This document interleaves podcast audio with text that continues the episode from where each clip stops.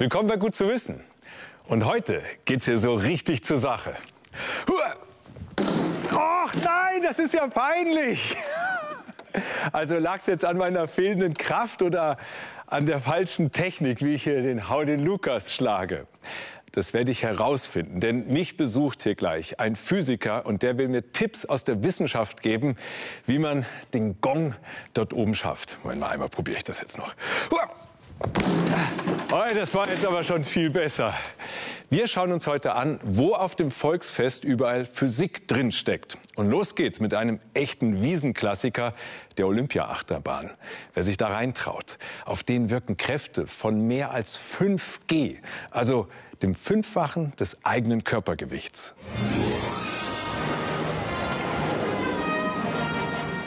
Der Olympia-Looping. Eine echte Mutprobe? War super. War geil. Super. Anstrengend. Der Olympia-Looping ist die größte transportable Achterbahn der Welt. 875 Tonnen schwer, Höchstgeschwindigkeit 100 Stundenkilometer, fünf Loopings von 14 bis 20 Metern Durchmesser. Jeden Tag müssen Schausteller Michael Barth und seine Mitarbeiter die Strecke vor Betriebsstart kontrollieren, damit die Bahn auch nach 30 Jahren mit Millionen Passagieren sicher funktioniert. Sie wollen heute erstmals den Looping bezwingen. Bella und Patrick, Studenten aus Düsseldorf. Aufgeregt? Ja. Ja, ein bisschen schon, muss ich gestehen.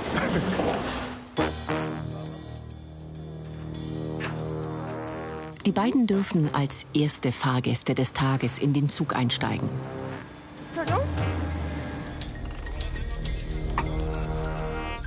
Also ich muss sagen, ich habe ein bisschen Höhenangst. Es geht schon relativ hoch hier, aber ich denke, äh, die Euphorie wird über, übersteigen hoffentlich. Ich bin gespannt, wie das jetzt, wie das ja. jetzt laufen wird. Gleich geht's los. Bügel runter. Jetzt gibt's kein Zurück. Los geht's. 32 Meter in die Höhe. Dann rein in den ersten 20 Meter Looping.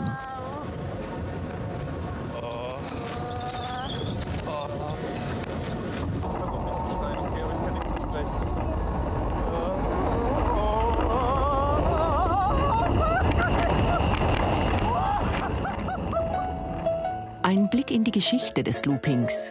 Den ersten gab es 1846 in Paris.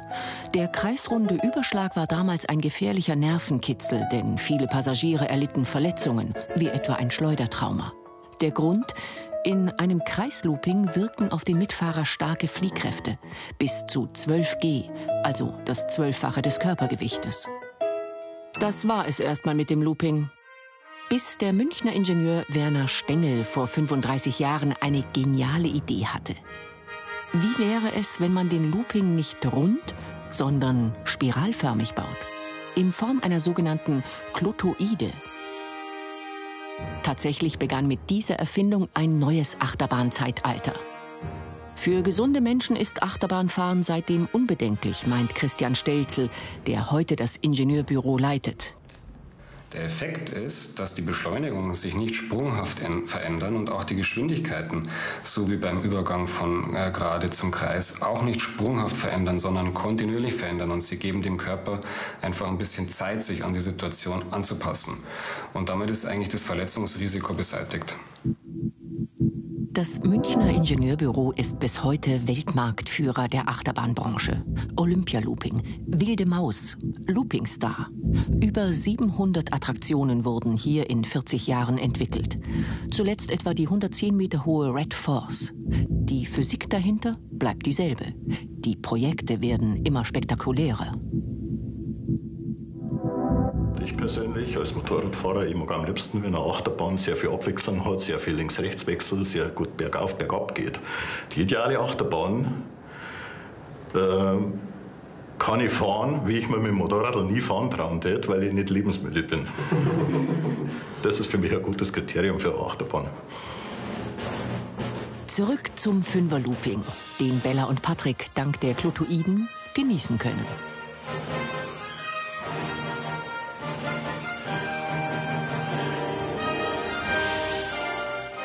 Nicht nur die spiralförmigen Loopings machen Achterbahnfahren zum sicheren Nervenkitzel. Die Münchner Ingenieure hatten noch eine zweite geniale Idee, das sogenannte Herzlinienprinzip. Früher hat man die Schiene vor Steilkurven um ihre eigene Mitte geneigt. Dabei musste der Kopf einen langen Weg zurücklegen. Die Folge starke seitliche Belastungen. Die Ingenieure verlegten diesen Drehpunkt nach oben in die Herzgegend. Das verkürzt den Weg des Kopfes. Dadurch werden seitliche Kräfte reduziert und steilere Kurven möglich. Bei einer guten Achterbahn geht es technisch darum, die Beschleunigungen auf den Nackenregionen zu minimieren. Im schlimmsten Fall entstehen da Schleudertraumata und äh, im weniger schlimmen Fall wird es zumindest mal als unangenehm empfunden, wenn da die Beschleunigungswechsel zu abrupt sind. Also die Verläufe müssen dort glatt sein. Bella und Patrick kommen dank der Münchner Erfindungen nach drei Minuten unversehrt zum Achterbahnbahnhof zurück. Schon geil. Ja, super geil. Also ich hatte erst ein bisschen Schiss, als es hochging, aber es ist schon sehr geil, muss ich sagen. Anders kann ich es nicht ausdrücken. Also dann, dass es abrupt hochging, hat mir kurz Sorgen bereitet, aber als es das erste Mal durch den Looping ging, hat es einfach nur noch Bock gemacht. Da war alles vorbei, alles easy. Ja, also, also ich, ich wurde auch ein bisschen nervös zuerst, als es hochging. Aber dann, als es dann schon richtig war, lo- losging, war ich so wirklich, auch, fand ich es auch nur noch super klasse. Ich würde schon noch mal fahren. Der gefahrlose Kick im Looping ist kein Zufall, sondern die geniale Anwendung physikalischer Gesetze. Und jetzt heißt es wieder, hau den Lukas mit einem echten Fachmann, Dr. Thorsten Feichtner von der Uni Würzburg. Thorsten, du bist Experimentalphysiker. Das ist richtig, genau. Ja, dann experimentieren wir jetzt ein bisschen mit dem Lukas hier und finden mal heraus, um was es eigentlich geht. Geht es nur um die Kraft? Nein, da kann ich alle beruhigen. Es ist Okay. tatsächlich so, dass die mit der meisten Kraft nicht unbedingt höher kommen. Aha. Und ich kann auch ganz einfach mal ganz kurz zeigen. Wenn ich hier auf diesen Amboss mit aller Kraft drücke, bewegt sich der Ring erstmal gar nicht. Das ist eigentlich nur eine Wippe. Auf ein Ende schlägt man und dann wird am anderen Ende dieses Metallteil hochgeschleudert. Wenn es nicht die Kraft ist, um was geht es denn eigentlich? Es geht um den Impuls. Okay. Das ist eine Größe, Masse mal Geschwindigkeit, die benutzen wir Physiker oft. Und ich habe hier mal ein kleines Experiment mitgebracht, um zu zeigen, wie man das verstehen kann. Wofür steht jetzt der Basketball und der Tennisball? Das hier ist der Hammer. Der ist groß und schwer. Das hier soll der Ring sein. Der ist leicht und ja, kann halt auch gut bewegt werden. Wenn wir jetzt die Bälle einfach mal topsen lassen, passiert genau das, was man erwartet. Sie kommen ungefähr auf die Höhe zurück, wo man sie losgelassen hat. Das ist jetzt erstmal Energieerhaltung. Spannend wird es, wenn man die Bälle aufeinandersetzt, weil das ist eigentlich ein sehr, sehr ähnliches System wie der Hau den Lukas. Unten auf dem Boden wird der Basketball seine Richtung umdrehen und seinen Impuls an den kleinen Tennisball übergeben. Und dann schauen wir doch mal, was passiert. Boah, der geht jetzt quasi durch die Decke. So viel Wucht kriegt der. Genau, weil plötzlich auf diesem leichten Ball der gesamte Impuls von einem schweren Ball ist. Deswegen Ja, ja. braucht er. Verstehe schon. Von dem schweren Hammer geht es auf diesen mehr oder, mehr oder weniger leichten Metallring. Aber, Genau. lieber Physiker, das war die Theorie. Reden ist Silber. Bitteschön. Na. Gut, dann schauen wir mal, wie weit wir kommen. Vorher noch ein paar Details. Ja. Das eine war jetzt die graue Theorie. Jetzt müssen wir das Ganze noch auf das System Howdy Lukas übertragen. Und da geht es darum, dass der Impuls von dem Hammer möglichst geradlinig von oben nach unten hier auf der Wippe landet, damit der gesamte Impuls hinten am Ring landet und nicht in der Mechanik verloren geht. Also hier auf dem Gummiteil. Und wie sollte der Hammer aufkommen? Jetzt irgendwie spitz oder flach oder? Hm, möglichst flächig, möglichst von oben und von möglichst ganz weit oben, damit man das Gewicht mitnehmen kann als Energie. Und natürlich am aller, allerbesten in der Richtung der Wippe, damit nichts in der Mechanik verloren geht. Und funktioniert einfach. Und funktioniert. Ja, Hammer. Kann ich mal ausprobieren. Ja, bitte. Also in eine Linie mit der Wippe und jetzt schauen, dass das genau aufeinander trifft. Und Moment, Moment, Moment. Was? Ich habe wohl nicht genau zugehört. Habe ich was falsch gemacht, was du gesehen hast? Den Hammer ruhig höher halten. Genau. Und, Und leicht in die Knie gehen. ah, Ah, Moment, Moment, jetzt komme ich. Jetzt komm ich. So. Ich am stehe hier, so komme ich drauf. Und jetzt. ja, Ist doch ganz einfach. Also auf jeden, auf jeden Fall ist das gut zu wissen, was du mir erklärt hast und man ist dann ganz erfolgreich. Toll, danke schön. gerne. Warst du schon mal auf der Wiesen? Ja, klar. Kennst du das Teufelsrad? Ja, ein großer Spaß. Hm. Ja. Und da wirken auch physikalische Kräfte. Genau, da wirkt die Fliehkraft oder die Zentrifugalkraft, wie wir sie nennen. Und das schauen wir uns jetzt mal an. Kein Oktoberfestbesuch ohne Teufelsrad. Das gilt für die Töchter Anna Selina und Lena, für Gudrun und ihren Mann Thomas, die gesamte Familie Neumann. Es ist eine Arena, fast wie im alten Rom. Wer bleibt am längsten auf der sich teuflisch drehenden Scheibe? Stramme Burschen sind angetreten, doch der Familienvater glaubt an seine Chance. Der Trick ist, dass man die Fußsohlen ganz flächig auf dem Boden haben muss und eine gute Reibung hat. Wie gut ist die Standfestigkeit? Wird Thomas Neumann gleich auch so eine gute Figur machen? Fahren wir noch mit allen Männern ohne Lederhosen. Der Ansager leitet die nächste Runde ein. Thomas will unbedingt einen Platz in der Mitte. Leider sind schon ein paar vor ihm. Dafür hat er noch einen Trick. Er macht Spucke auf die Sohle und versucht noch näher Richtung Mitte zu kommen. Keine optimale Startposition. Doch für einen Rückzieher ist es zu spät. Schauen wir mal. Jetzt geht's. Der Ritt auf dem Rad beginnt. Ja, ist schon besser. Jetzt ist noch mal einer, der reindruckt. Physikalisch gesehen ist das Teufelsrad ein rotierender flacher Kegel, auf den Fliehkräfte wirken. Je näher man an der Mitte ist, desto geringer sind die Fliehkräfte.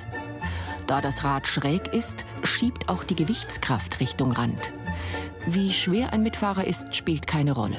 Mit der Masse steigt zwar die Reibungskraft, aber auch zugleich die Fliehkraft, die an den Rand drängt. Der zweite entscheidende Punkt ist ein guter Reibungskoeffizient. Den haben zum Beispiel eine Lederhose oder Turnschuhe. Die besten Chancen hat man also in der Mitte mit gut haftenden Extremitäten. Zurück zu Thomas Neumann, der ist von der Mitte doch weit entfernt und hat so eigentlich keine Chance. Wir mal.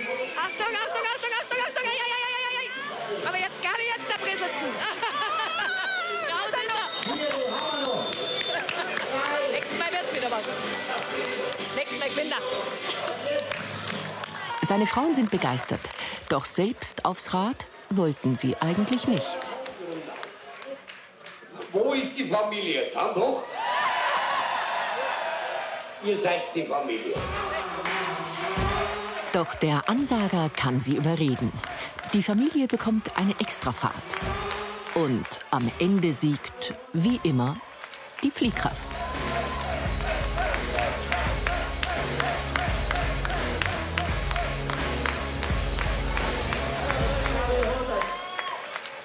Wenn sich die Scheibe, auf der man sitzt, zu schnell dreht, dann fliegt man früher oder später runter. Ein physikalischer Fakt.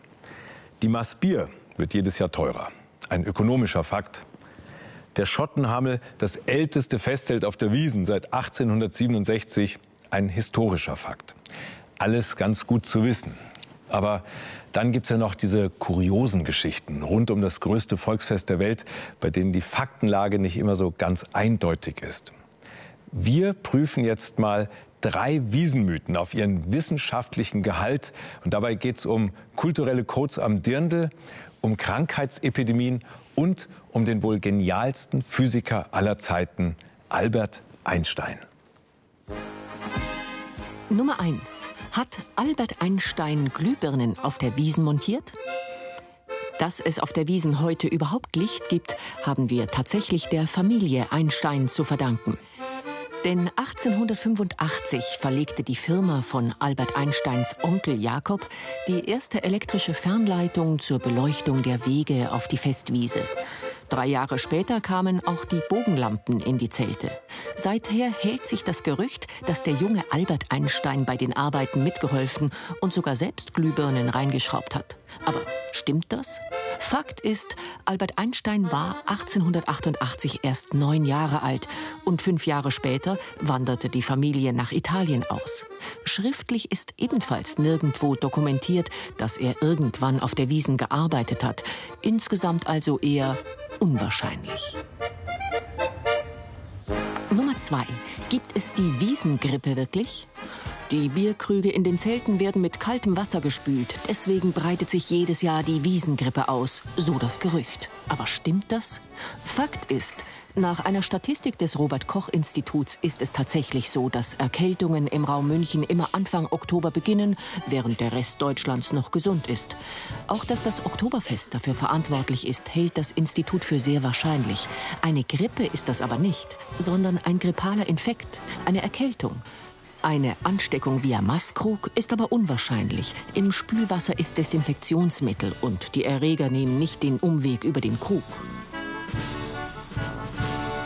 Erkältungskrankheiten kommen immer über Viren.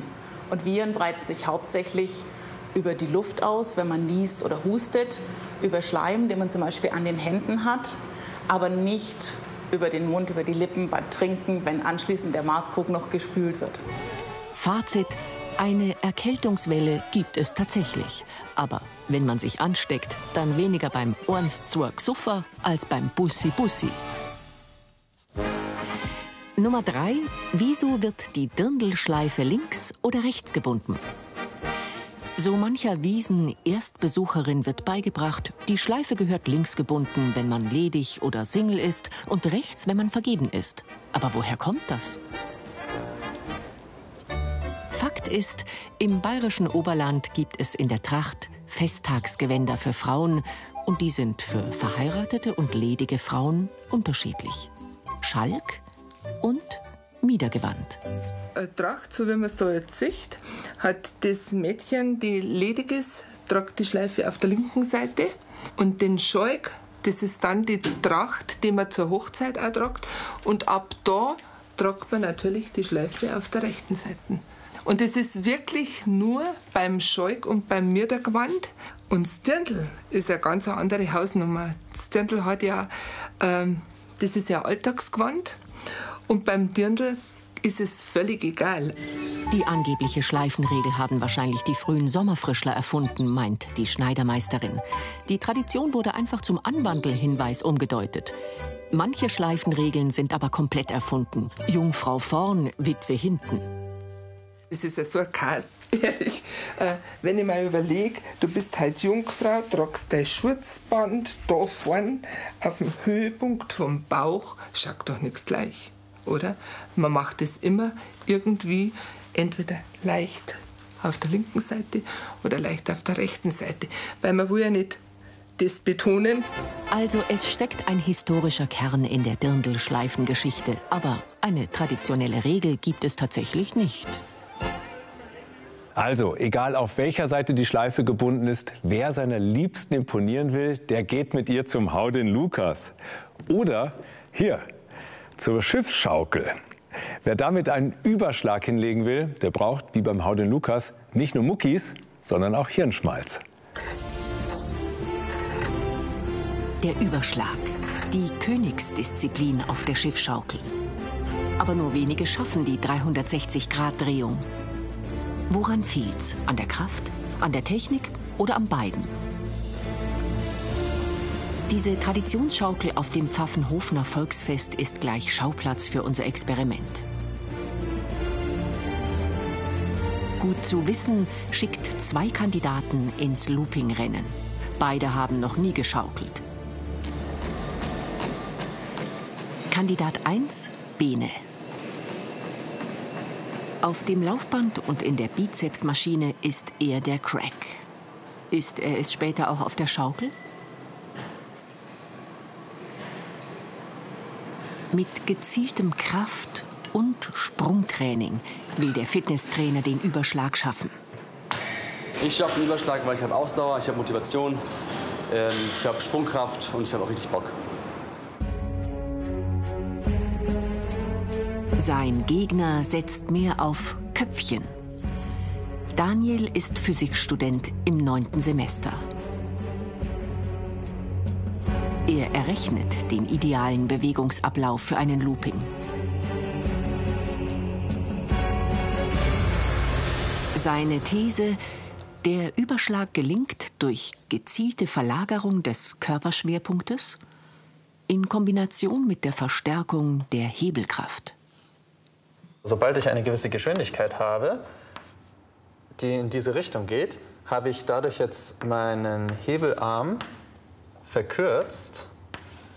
Da ich aber Drehimpulserhaltung habe, muss jetzt meine Geschwindigkeit entsprechend höher werden und dadurch kann ich beschleunigen. Das kostet natürlich deutlich mehr Kraft, weil ich beim Aufstehen, ich werde natürlich nicht springen, sondern aufstehen, da ich beim Aufstehen gegen die Zentripetalkraft anarbeiten muss. Das Duell beginnt. Daniel, 22 Jahre, 68 Kilo, gegen Bene, 25 Jahre, 83 Kilo. Jeder hat zwei Minuten Zeit, einen Überschlag zu erschaukeln. So, jetzt schaukeln jetzt halt. Kaffee runter. Überwacht wird das Duell von Schausteller Joey Dräger. Seine Familie betreibt die Schaukel bereits in der vierten Generation. Wie beurteilt er die Erfolgsaussichten der Kandidaten? Sind beide noch nie geschaukelt? Schwierig. Also ich sag mal so, wenn noch nie einer geschaukelt ist, vielleicht einer von 20, wo ich sagen würde, schafft's. Aber sehen wir gleich. Daniel tritt als Erster an. Damit er beim Überschlag nicht kopfüber aus der Schaukel fällt, wird der Student angeschnallt. Joey Dräger schiebt kurz an. Jetzt ist Daniel auf sich allein gestellt. Die Zeit läuft. Der Physikstudent versucht seine Theorie umzusetzen. Abwärts geht er in die Knie, aufwärts in die Streckung. Am Anfang läuft's gut. Es geht hoch und höher. Noch eine Minute. Doch dann verliert er an Höhe und gibt auf.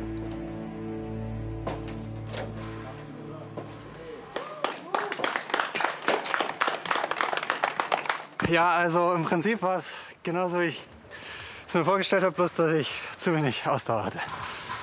Also mit mehr Ausdauer hätte ich es geschafft. Jetzt gilt's für Bene, den zweiten Kandidaten. An Kondition und Kraft dürfte es dem Fitnesstrainer nicht mangeln. Wieder kurze Anschubhilfe, dann läuft die Zeit. Bene hängt sich richtig rein. Steht nach einer Minute fast schon kopfüber.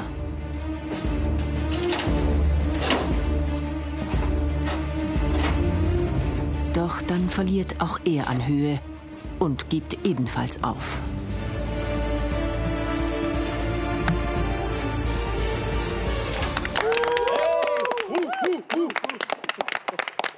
Ich weiß es nicht. Ich dachte, jetzt komme ich rüber, aber dann war ich irgendwie doch noch nicht so weit. Aber weiß ich nicht. Vielleicht auch ein bisschen mehr Ausdauer, glaube ich, hat mir auch gefehlt. Ja. Aber es war, sonst war es ganz cool. Aber wie schafft man nun einen Überschlag? Schiedsrichter und Schiffschaukelbetreiber Joey macht's vor. Nach nicht mal 20 Sekunden hat er es geschafft. Ohne Probleme dreht er sich einmal, zweimal, dreimal. Die Probanden staunen. Krass. Das Geheimnis? Der richtige Bewegungsablauf. Um zu beschleunigen, muss man bei der Abwärtsbewegung in die Knie gehen und den Schwerpunkt nach außen verlagern. Bei der Aufwärtsfahrt dagegen muss sich der Schiffschaukler strecken und den Schwerpunkt nach innen verlagern. Dabei verrichtet der Körper Arbeit gegen die Zentrifugalkraft, man erhöht die Geschwindigkeit. Hält man das eine Weile durch, kann der Überschlag gelingen. Doch die Theorie hilft nichts ohne Selbstüberwindung. Man sollte am höchsten Punkt stehen bleiben. Auf jeden Fall. Das haben beide zum Beispiel falsch gemacht. Wenn man oben in die Knie geht, bremst man automatisch. Wenn man da so im Unterbewusstsein so ein bisschen Angst hat, davor rumzukommen, dann geht man natürlich automatisch in die Knie. Aber passieren kann da nichts. Fazit: Kraft und Köpfchen bringen nichts, wenn es im entscheidenden Moment an der Selbstbeherrschung hapert.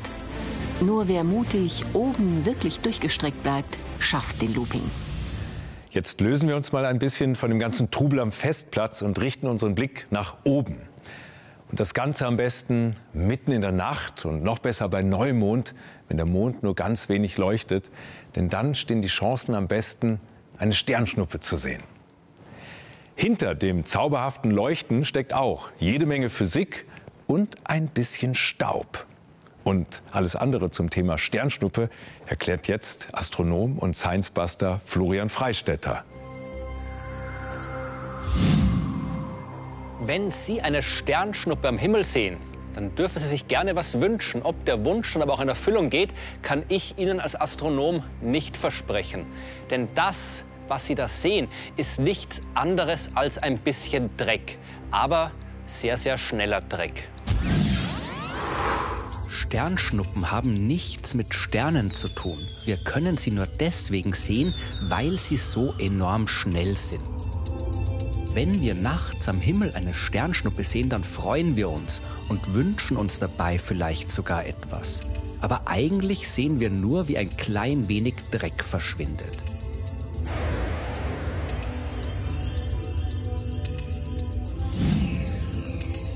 Sternschnuppen sind winzige Staubkörner, höchstens ein paar Millimeter groß. Solcher Dreck fliegt im Sonnensystem überall zwischen den Planeten herum. Er stammt meist von Asteroiden und Kometen.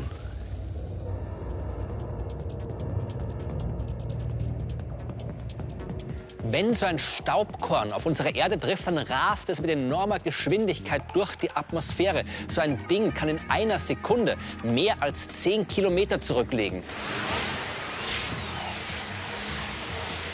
Und die schnellsten sind noch viel, viel schneller.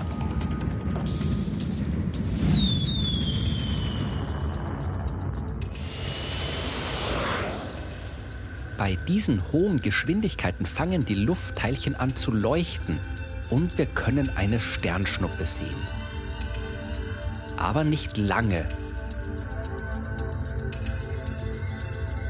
Denn die Reibung zwischen Staubkorn und Luftteilchen erzeugt Wärme und der kosmische Dreck verbrennt. Die meisten Staubkörner sind noch viel kleiner und werden gleich nach dem Auftreffen auf die Erdatmosphäre sehr stark abgebremst. Sie fallen dann nur noch langsam zur Erde, ohne dabei die Luft zum Leuchten zu bringen. Sie rieseln einfach aus dem All auf die Erde wie ein Regen aus Staub. Von dem ganzen Staub fallen jeden Tag mehr als 100 Tonnen auf die Erde und wir merken gar nichts davon. Aber ein kleiner Teil von dem Staub, der überall bei uns rumliegt, der kommt eben wirklich direkt aus dem Weltall. Und das ist zwar enorm faszinierend, aber trotzdem kein Grund, nicht ab und zu ein bisschen den Boden zusammenzukehren. Kosmischer Dreck. Gut zu wissen. Das macht doch das nächste Staubfischen etwas spannender. Und wenn Sie diese Sendung vor dem nächsten Sternschnuppenschauer oder Ihrem nächsten Wiesenbesuch noch einmal anschauen wollen, können Sie das gerne tun, und zwar in der BR-Mediathek. Also, auf einen friedlichen Abend und bis zum nächsten Mal.